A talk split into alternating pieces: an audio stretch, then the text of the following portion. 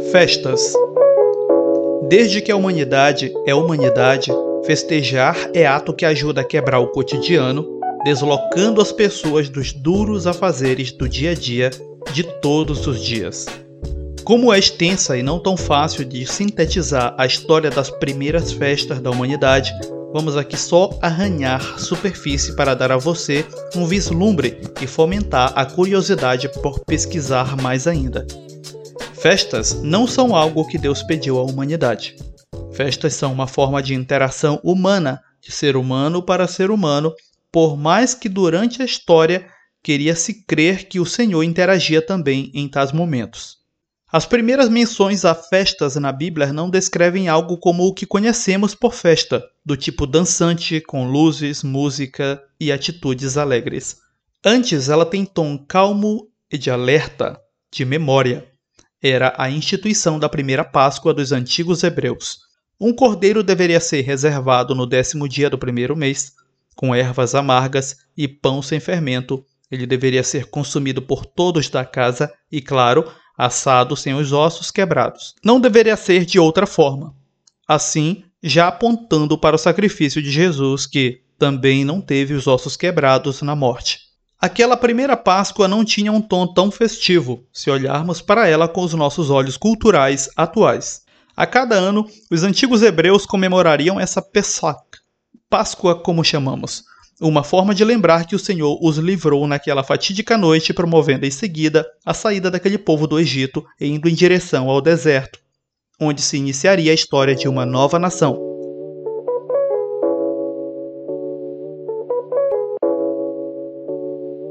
A festa não era dirigida por sacerdotes, nem em templos, mas no lar pelo chefe da família. Outras festas de caráter mais agrícolas, como a Festa das Semanas ou chamada de Festa das Colheitas, vieram a se desenvolver quando os antigos israelitas foram se tornando sedentários na terra de Canaã, pois passaram a plantar. E essa festa era celebrada não como achamos, dançando e se divertindo, mas colhendo e entregando ao Senhor de modo voluntário ofertas das primeiras colheitas. Essa festa, após o período de expansão grega, passou a ser conhecida por Pentecostes, pois ocorria 50 dias após a Páscoa. Sobre Páscoa e Pentecostes, teremos separadamente minicasts sobre esses temas.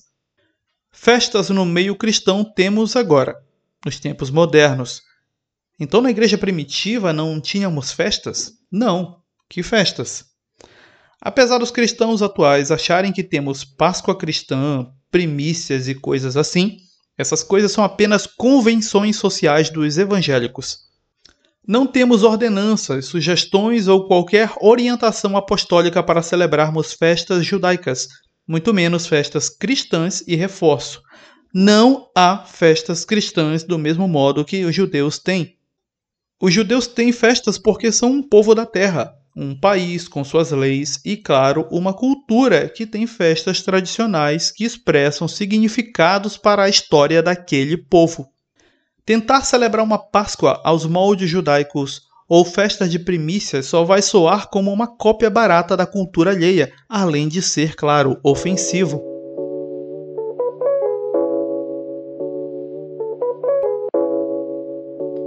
Além das patéticas cópias de festas judaicas, no meio evangélico se desenvolveram festas próprias, que nada mais são do que reuniões ou grandes cultos, um culto mais extenso, geralmente trazendo alguém de fora daquele convívio para pregar e mais alguém para cantar. Com a pompa do templo naquele dia bem mais acentuada, o povo comparece em peso, com a sua melhor roupa da moda cristã, e disponibilidade em se apertar na multidão com o templo ou quadra do bairro cheia de pessoas. Após a sessão de fotos no final, pronto, está celebrada mais uma festa de crente. Algum problema nisso? Dentro desse contexto evangélico, não. Mas se for pensar, essas festas são uma forma de desperdiçar tempo, dinheiro e esforço humano. Infelizmente, para quem já trabalhou a fundo na organização desses eventos, sabe que os recursos gastos com isso poderiam ser muito mais bem usados para sanar dificuldades tanto dos membros locais quanto dos outros da comunidade, agindo assim como meio de graça e pregação da mensagem que portamos. Festas já se extinguiram, outras atualmente estão em voga e outras ainda existirão, mas uma coisa é fato: elas são parte da expressividade humana e assim deveriam ser sempre, e não algo forjado apenas para que alguns poucos tirassem vantagem enquanto vestem de cristianismo as razões do porquê aquela festa foi planejada.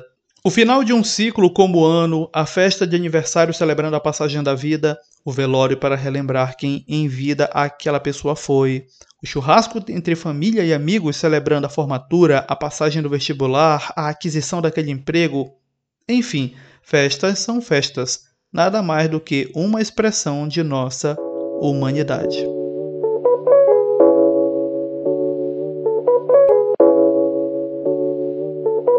É isso, meus irmãos. De modo bem simples, tocamos nesse tema.